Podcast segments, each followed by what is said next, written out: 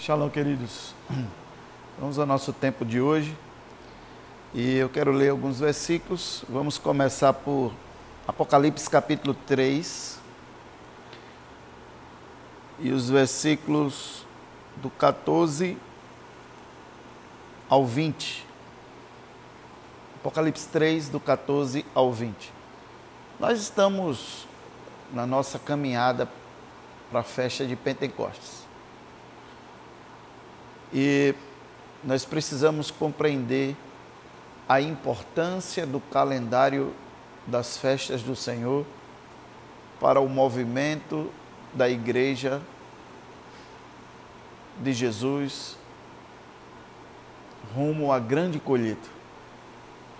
Todas as festas que Deus deu na Sua palavra como sendo suas festas, em primeira mão, elas obedeceram a um calendário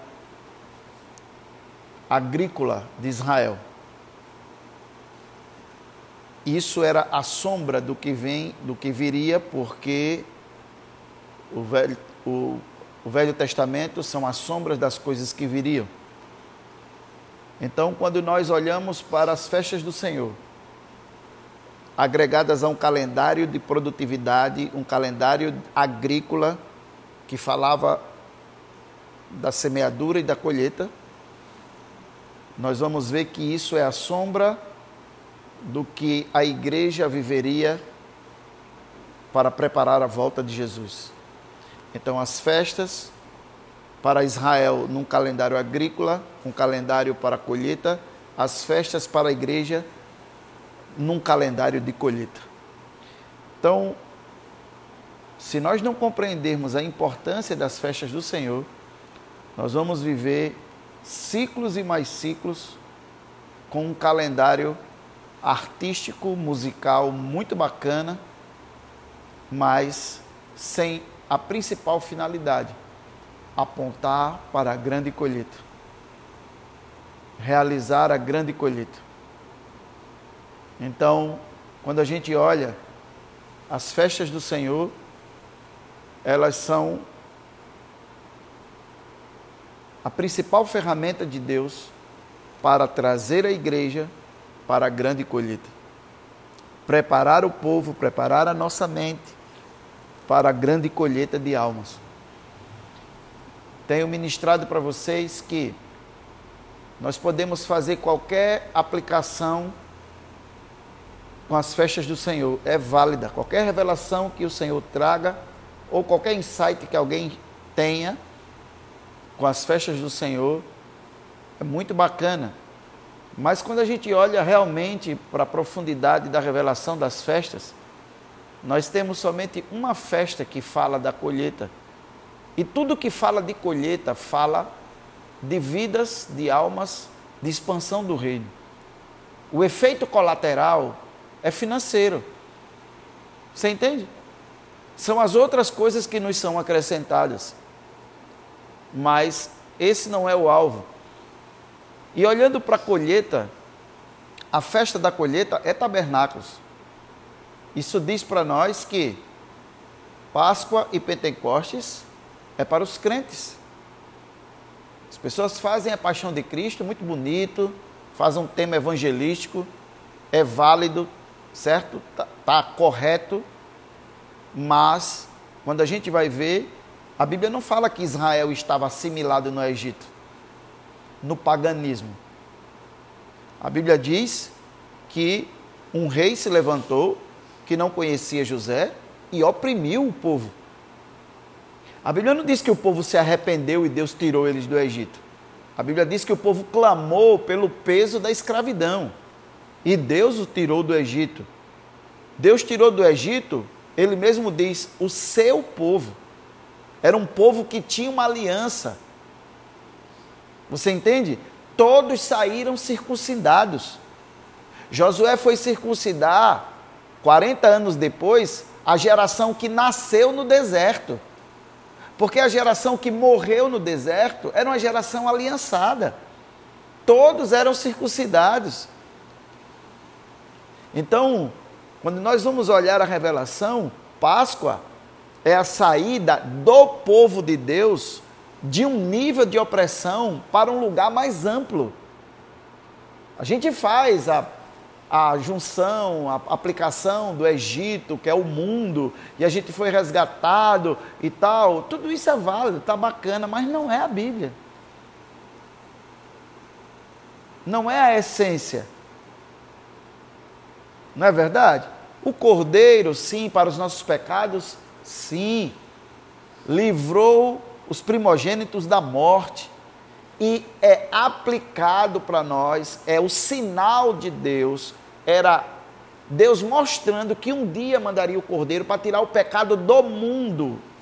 Você entende? Não era o caso da, não era o caso de Israel. A Bíblia não registra que Israel estava em pecado.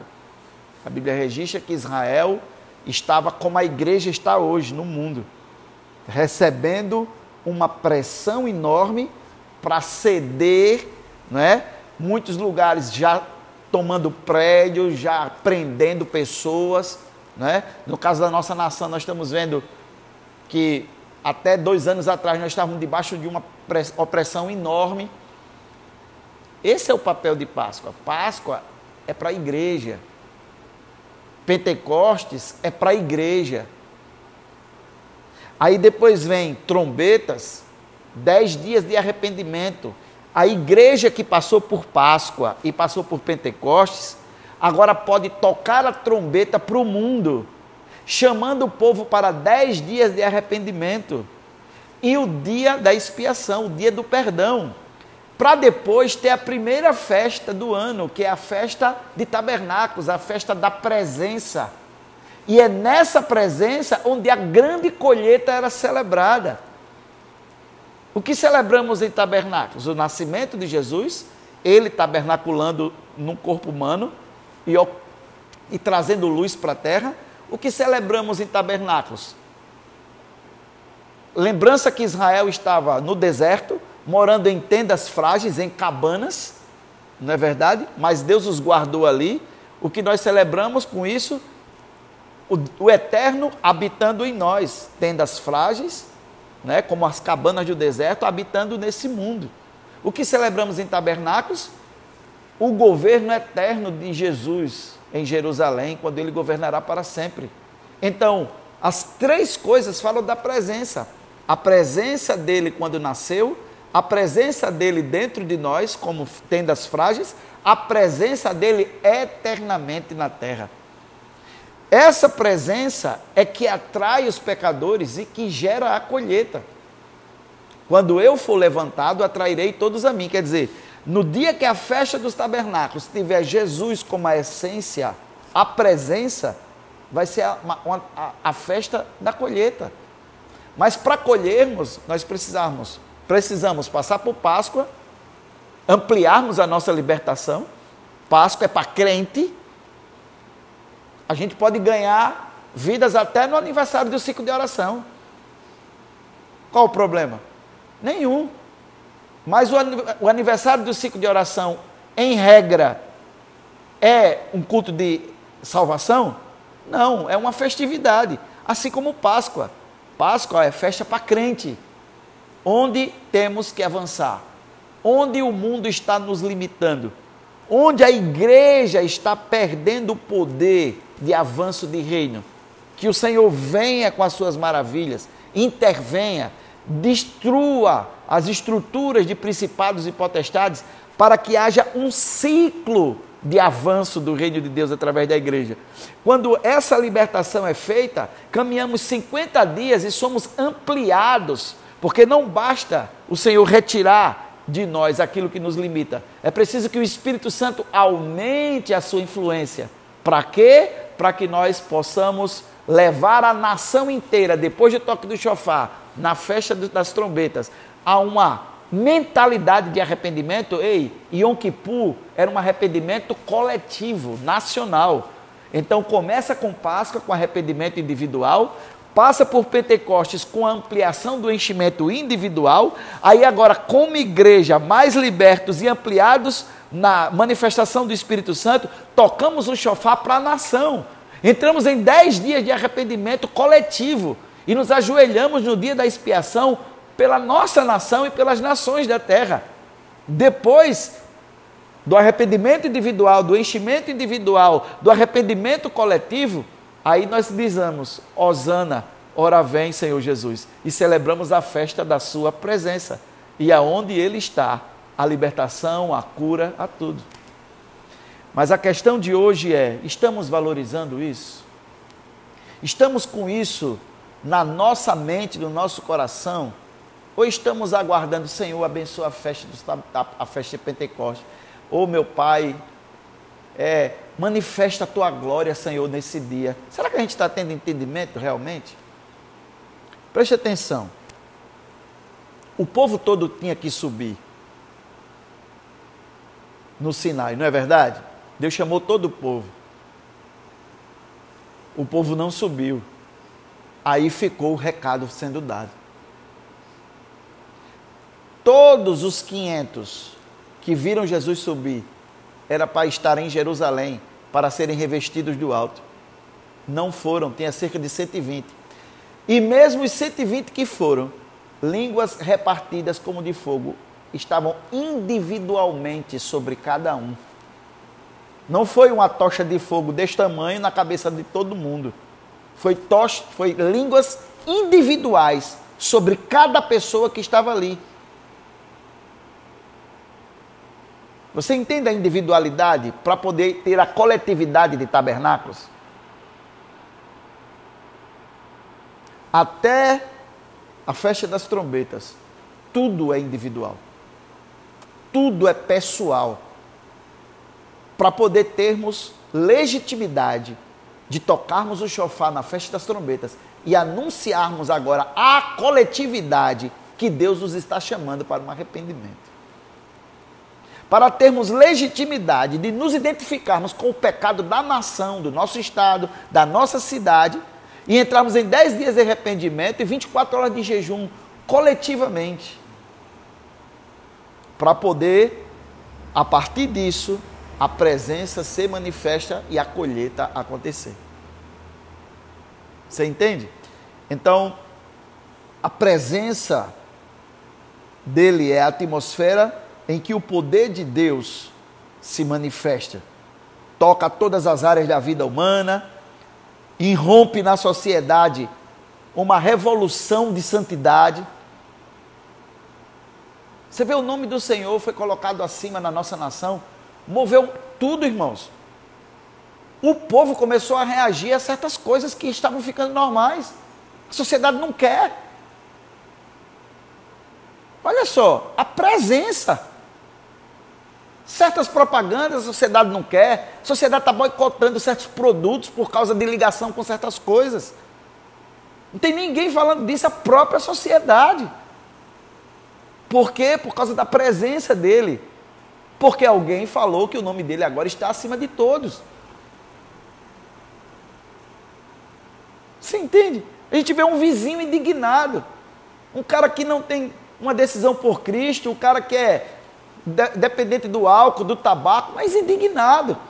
Por quê? Porque o nome dele foi colocado. Quando o nome dele é colocado, a presença dele produz uma centelha revolucionária na população, na sociedade. Por quê? Porque o espírito é desperto e o espírito é eterno e vem com as informações de Deus. Não é incrível o que está acontecendo? É. Então, aqui nós temos algo para refletir hoje, que é o que nós vamos refletir. A glória de Deus, ela é custosa. E ela não deve ser considerada de forma superficial. E é por isso que eu tenho chamado a atenção. E eu tenho certeza que é por isso que Deus moveu o nosso coração a estarmos 100 dias, irmãos. Por quê? Porque a glória é custosa. Nós não podemos tratá-la, considerá-la de forma superficial.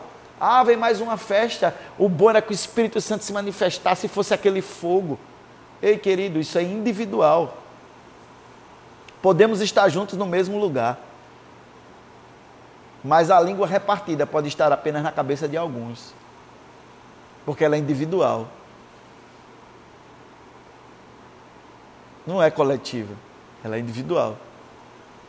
Você vê no livro de Atos, como que a estrutura linguística individualiza o mover de Deus. Você entende? Agora, a glória é custosa, mas eu quero fazer uma pergunta. O que é mais custoso? A glória ou uma igreja sem poder?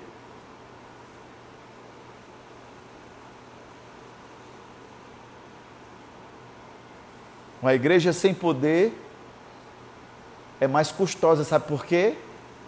Porque ela deixa de afetar as vidas e o sofrimento humano e as almas perdidas que estão indo para o inferno. Eu quero ler com você Apocalipse capítulo 3, a partir do versículo 14, e nós vamos fazer uma sequência de quatro quartas-feiras nesse mesmo assunto. Nós vamos nos preparar para Pentecostes, irmãos. Quem não tiver preparado não vai ser por falta de aviso, nem de ministração, nem de direção. Vai ser simplesmente porque quis ficar distraído. Não levou em consideração o que o Senhor está falando. Que não é o seu caso, claro. Apocalipse 3, do 14 ao 20. Olha só. Ao anjo da, em Laodiceia escreve: Assim declara o Amém, a testemunha fiel e verdadeira, o soberano da criação de Deus. Conheço as tuas obras, olha só, e sei que não és frio nem quente. Antes vocês fossem frio ou quente. E por esse motivo, porque és morno, não és frio nem quente, estou a ponto de vomitar-te da minha boca. Agora, vamos fazer uma análise do que é ser frio e o que é ser quente. Aqui a gente está falando de igreja, querido. Não está falando de pessoas ímpias. A gente está falando de igreja. Só que o versículo 17 fala de algo que pouca gente chama atenção, é chamado atenção para isso, e quem é chamado atenção termina interpretando isso de forma como Jonas interpretou o chamado para Nínive. Ele queria que o povo rico de Nínive morresse mesmo. Olha só, a igreja fria. Não é que essas são características da igreja fria. Eu estou dizendo que essas eram características da igreja de Laodiceia e ela estava fria. Ó, e muitas vezes ainda diz o quê? Estou rico. Se você olhasse hoje para uma instituição nesses moldes, você diria que ela era fria? Não. Por quê? Porque na nossa visão humana, não é verdade? estrutura, beleza, estacionamento topado. Tudo isso é sinal de que Deus está abençoando, ou não? Muita gente.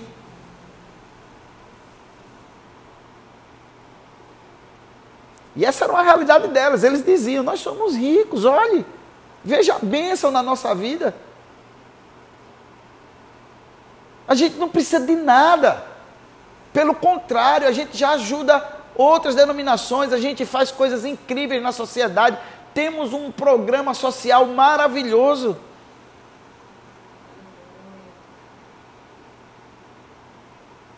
Cara, uma igreja fria é uma ausência, é uma igreja com ausência de poder, não de estrutura. Você entende? E é isso que nós precisamos entender. É na presença de Deus que o inferno é saqueado e o céu é povoado. E ponto final. Essa igreja aqui era uma vitrine para as pessoas compreenderem que participar dela era uma porta de prosperidade e de riqueza. A verdadeira igreja ela tem sim a bênção de Deus, porque é ilegal você participar do sacrifício do cordeiro e continuar na pobreza. Mas a, o sacrifício do cordeiro não é para isso. A igreja tem que ser uma vitrine de salvação de cura, de libertação, e o efeito colateral disso é uma pessoa próspera, bem-sucedida, etc, etc, etc. Mas essa não é a vitrine da igreja. Quando a vitrine da igreja é isso aqui, é uma igreja morna. Por que é morna? Porque Jesus, Jesus disse: nem é fria nem é quente, é morna. Por que é morna? Porque aparenta. Uma igreja morna tem um louvor bacana? Tem ou não tem? Tem. Uma igreja morta tem eventos maravilhosos? Tem. O que falta? A presença. Só que nós estamos falando de cultura do reino, viu, querido? Nós não estamos falando de outras igrejas, não tem nada a ver com as igrejas de ninguém. A reflexão que Deus está trazendo é para a gente. Cultura do Reino, Centro Apostólico de Integração. Jaraguá, Maceió, Brasil. É, não vamos estar tá aqui olhando para grama do vizinho, não. Quem está indo para Pentecostes somos nós. Quem foi chamado para 100 dias de cuidado diário do Senhor, fomos nós. E Deus está aqui dizendo para Laodiceia e para quem está no, no Ó, tem um louvor bacana, tem uma estrutura, todo mundo que chega acha massa, sabe? É incrível, fica até admirado. É aqui que vocês estão, porque quando a gente olha na, nas fotos, na internet, parece outra coisa. Deus está falando conosco, querido. Não basta parecer bacana, tem que manifestar a presença dele. Não basta ser bacana, é preciso que os resultados da presença dele, cura, libertação, a arrancar o ser humano do seu sofrimento, tirar as almas perdidas do inferno, saqueá-lo e povoar o céu. É isso, querido. Você entende? Isso é o que o Senhor está nos chamando. Por quê? Porque se isso acontece entre nós, Tabernáculos é a festa da colheita. Por quê? Porque é a festa da presença. E a presença dele está no meio de pessoas que vivem libertação diária e que dão espaço para o Espírito Santo, sim? E que trabalham a partir da festa de, das trombetas para que a sua nação conheça o Senhor, entre em arrependimento Clamamos por dez dias, depois jejuamos 24 horas. E depois vamos para para tabernáculos, conscientes que passei por Páscoa, o Senhor me mostrou as áreas que eu precisava ser liberto. Essas áreas foram desocupadas. Eu parti para Pentecostes e o Espírito Santo ampliou a sua influência, ocupando essas áreas que foram desocupadas. Quando eu estava nisso aqui, o Senhor me chamou. Agora que você alcançou nesse ciclo aquilo que tinha que ser alcançado, toca o chofar anuncia para a nação inteira. Dez dias de arrependimento, clama, se identifica com o pecado da nação. Depois faz 24 horas de jejum. Eu virei e visitarei vocês em Yom Kippur. Na visitação do perdão, agora vocês vão para celebrar. Foi liberado o perdão de forma nacional. Agora é hora de levantá-lo e fazê-lo conhecido na sua presença. Não é de nome, não é cartazes de Jesus, não é peças de Jesus, peças de teatro, você entende? Não são roupas com um monte de nome de Jesus, é a presença dele.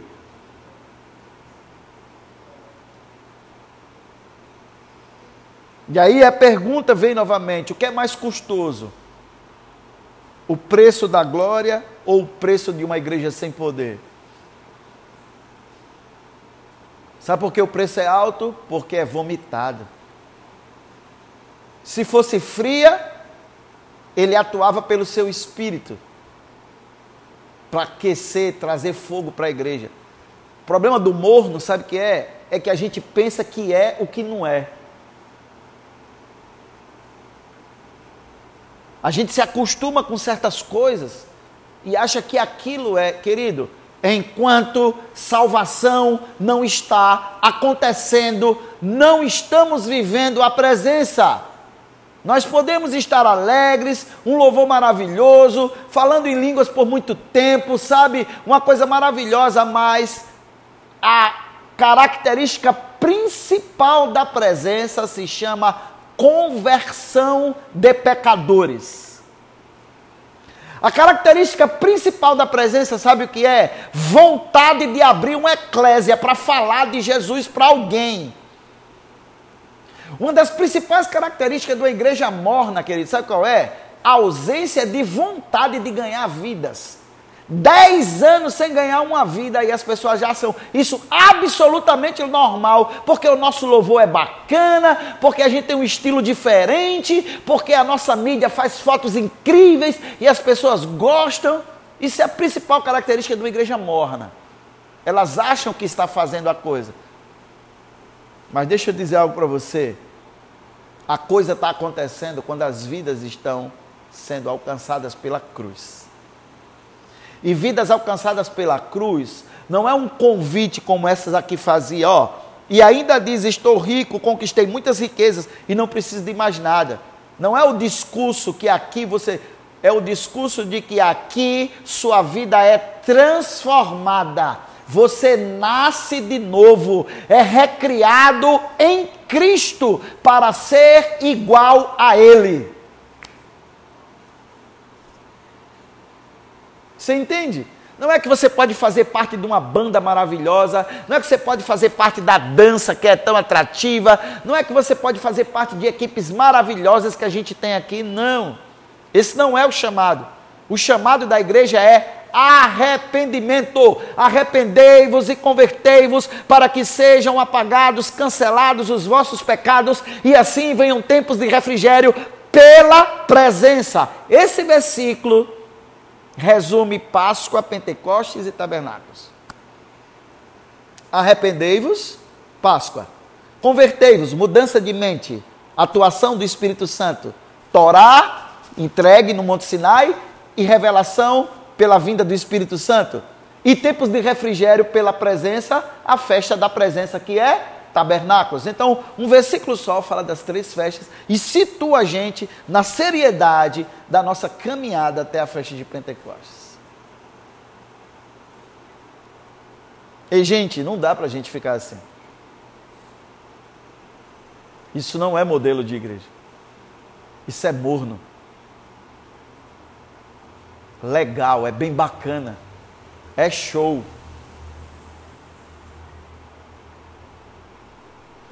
O Senhor não criou uma igreja show, o Senhor criou uma igreja sobrenatural.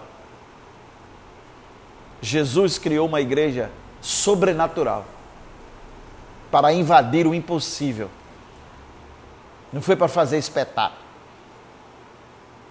Produzimos espetáculos, sim. Vamos produzir coisas gigantescas ainda. Você entende? Mas cada projeção, cada iluminação, cada decoração, cada peça, cada figurino, cada coisa foi produzida sob a direção do Espírito Santo. E cada movimento que isso faz produz uma onda de salvação. Porque se não estiver produzindo, é uma igreja morna. E eu estou falando de cultura do reino, querido. Para você que está nos ouvindo, não estou criticando igreja nenhuma, nós estamos nos localizando no, reino, no, na direção do Espírito Santo na nossa condição. Precisamos entender isso. Necessidade de sinais e maravilhas na nossa busca para ver as nossas cidades transformadas e a glória do Senhor enchendo a terra. Quero ler um texto com você que está em Atos capítulo 8, por favor e os versículos do 4 ao 7. Atos 8, do 4 ao 7. Atos capítulo 8 e os versículos do 4 ao 7.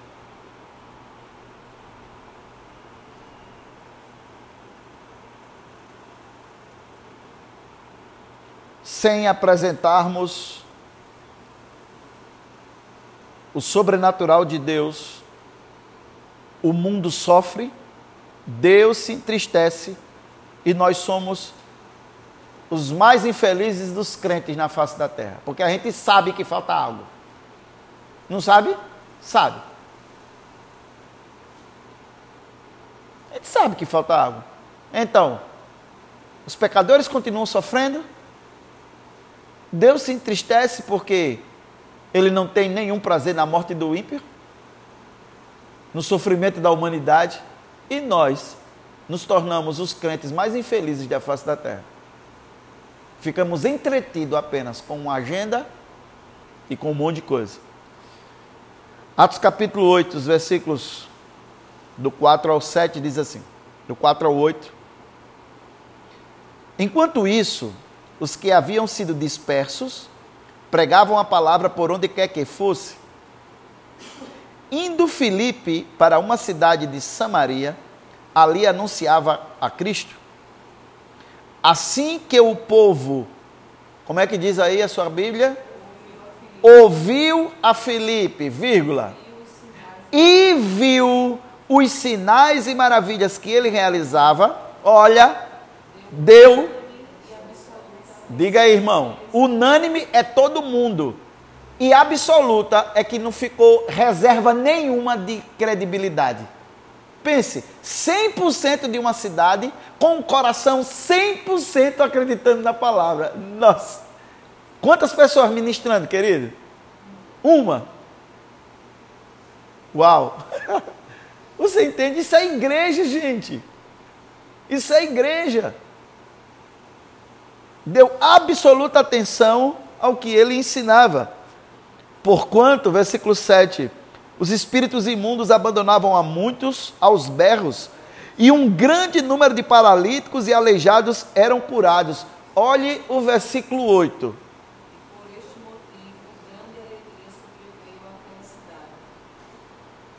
grande alegria sobreveio àquela cidade. Pergunta que vale um milhão de dólares. Com um resultado desse, como você acha? Eu disse uma frase para você. Sem o sobrenatural, o mundo sofre, Deus se entristece e somos os crentes mais infelizes da terra. Com um resultado desse, como estava a cidade? Alegre.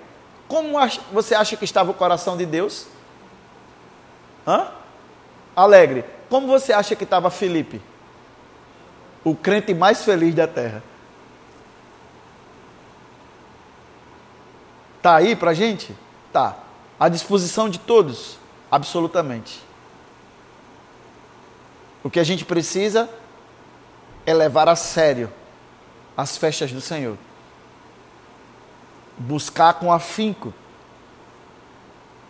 Hoje eu quero falar em primeiro lugar sobre sinais e maravilhas revelam a natureza de Deus. Sinais e maravilhas revelam a natureza de Deus. E nas outras quartas-feiras a gente continua, porque não vai ter mais a introdução, nós vamos falar direto nos nossos pontos. Sinais e maravilhas revelam a natureza de Deus. Você entende? Falar sobre o amor de Deus é um discurso lindo, é uma ministração maravilhosa. Curar alguém é um impacto claro, natural e tangível do amor dele.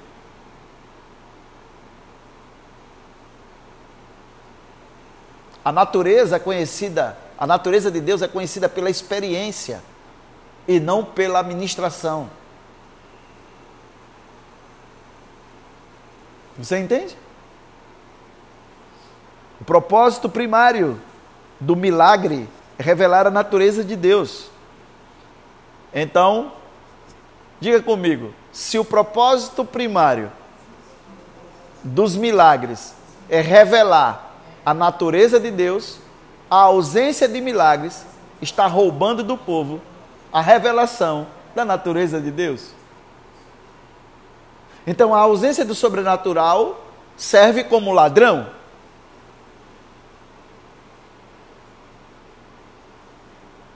trabalha como ladrão, roubando revelações preciosas que estão ao alcance de todos os homens, mulheres e crianças, até daqueles que não creem. Você vai para o interior, tem uma pessoa cadeirante, todo mundo conhece, pouca gente crê no Evangelho, mas quando aquela pessoa levanta da cadeira, que todo mundo, se, todo mundo conhece, a revelação do amor de Deus é manifesta. Nossa dívida com a humanidade é fornecer as respostas para o impossível que tem atuado na vida deles e favorecer, através da manifestação do poder de Deus, no impossível dessas pessoas, um encontro pessoal com Deus. Não dá, querido, eu não aguento mais. Estou dizendo para você, aberto, escancarado. Estou buscando de Deus. Não estou jejuando porque não recebi direção. Então, jejum sem direção, não adianta. É, é, é, é como menino mal criado fazendo greve de fome para o pai dar alguma coisa. Eu não vou fazer isso. Mas eu estou buscando algo diferente em Pentecostes. E é assim que eu vou ser em todos os anos, para que cada ciclo do Cultura do Reino seja repleto da glória de Deus. Se a gente fizer a agenda consciente e intencional, nunca nos faltará o poder, a graça que toca as pessoas e mostra a natureza de Deus para elas, no impossível delas. Fomos chamados para ser testemunhas de Deus. Testemunho quer dizer representatividade. Eu represento porque eu tenho a exata noção do que aconteceu ou do que pode acontecer. A palavra testemunho significa reapresentar o Senhor. Você entende? Então eu falo do milagre da viúva que ia enterrar o seu único filho e que Jesus apareceu lá. Quando eu estou fazendo isso, eu não estou dando testemunho. E o que, que eu estou fazendo? Eu estou reapresentando para as pessoas de hoje o milagre e o que o Senhor pode fazer. Você está aí comigo? Então, e isso tem um poder e uma tremenda, um tremendo impacto na vida das pessoas.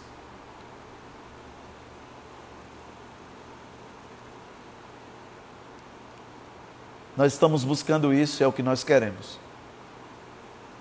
É impossível dar um testemunho adequado do Senhor sem mostrar, sem demonstrar o seu poder. O sobrenatural é o domínio natural de Deus. Jesus foi uma apresentação exata da natureza do Pai. Hebreus capítulo 1 e o versículo 3 nós vemos, ele é a expressão exata do seu ser. Né?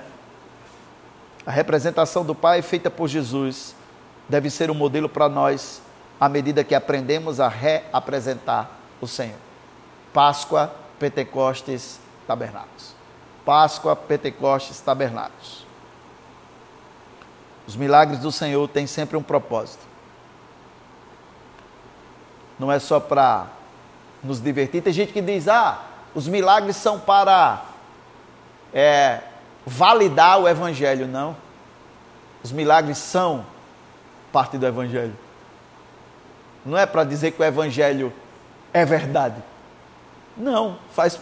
Os pneus é para dizer que um automóvel é um carro? Não, os pneus fazem parte de um automóvel. Você entende? Então os milagres não é para dizer que o Evangelho é verdadeiro. Não, faz parte do Evangelho. Quando não tem, o Evangelho está deficiente. E é isso que nós estamos buscando no Cultura do Reino. E não é como instituição, é indivíduo. Para cada eclésia, para cada pessoa, em qualquer lugar que ela estiver. Estamos buscando institucionalmente vir sobre o cultura do reino, vir individualmente. Até porque as festas são para a igreja toda em Alagoas e para aqueles que vão assistir. Quero ir caminhando para o final dizendo para você o seguinte: a natureza redentora de Deus é manifesta à humanidade através das demonstrações de poder. A cura nunca tem apenas uma dimensão, irmãos. Embora o milagre possa mudar a condição física de alguém, quando o milagre acontece, o ser humano inteiro é modificado. A natureza redentora de Deus é manifesta nas demonstrações de poder.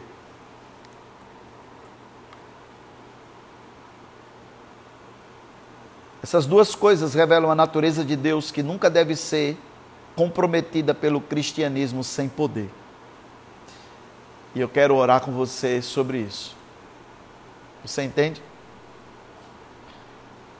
Embora um milagre tire um caroço de uma pessoa, levante ela de uma cadeira de roda, acabe com a dor da coluna crônica que ela tem, mas um milagre nunca é apenas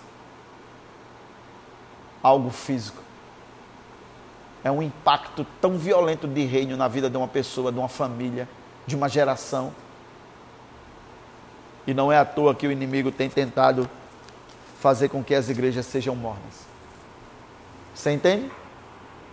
Frio não tem graça. Quente é a igreja do primeiro século. E morno é aquela que é bacana. É joia, me senti super bem.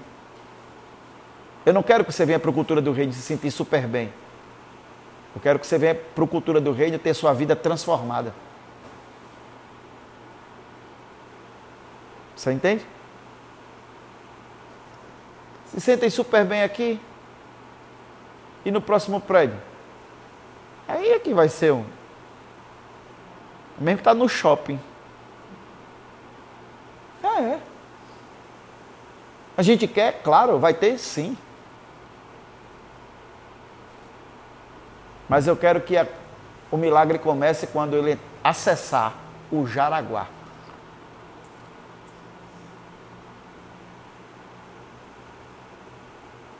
Deixa eu dizer uma coisa que eu vou fazer para vocês. Vou colocar uma tela de LED do lado de fora. E vou colocar disponível uma frequência de rádio FM. Qualquer pessoa que for passando na rua e quiser parar o carro ali na beira da praia e ficar olhando no telão e assistindo o culto no rádio vai poder fazer. Sabe por quê? Porque a presença não requer presença. Se tivermos isso, se tivermos isso, nossas transmissões serão poderosas.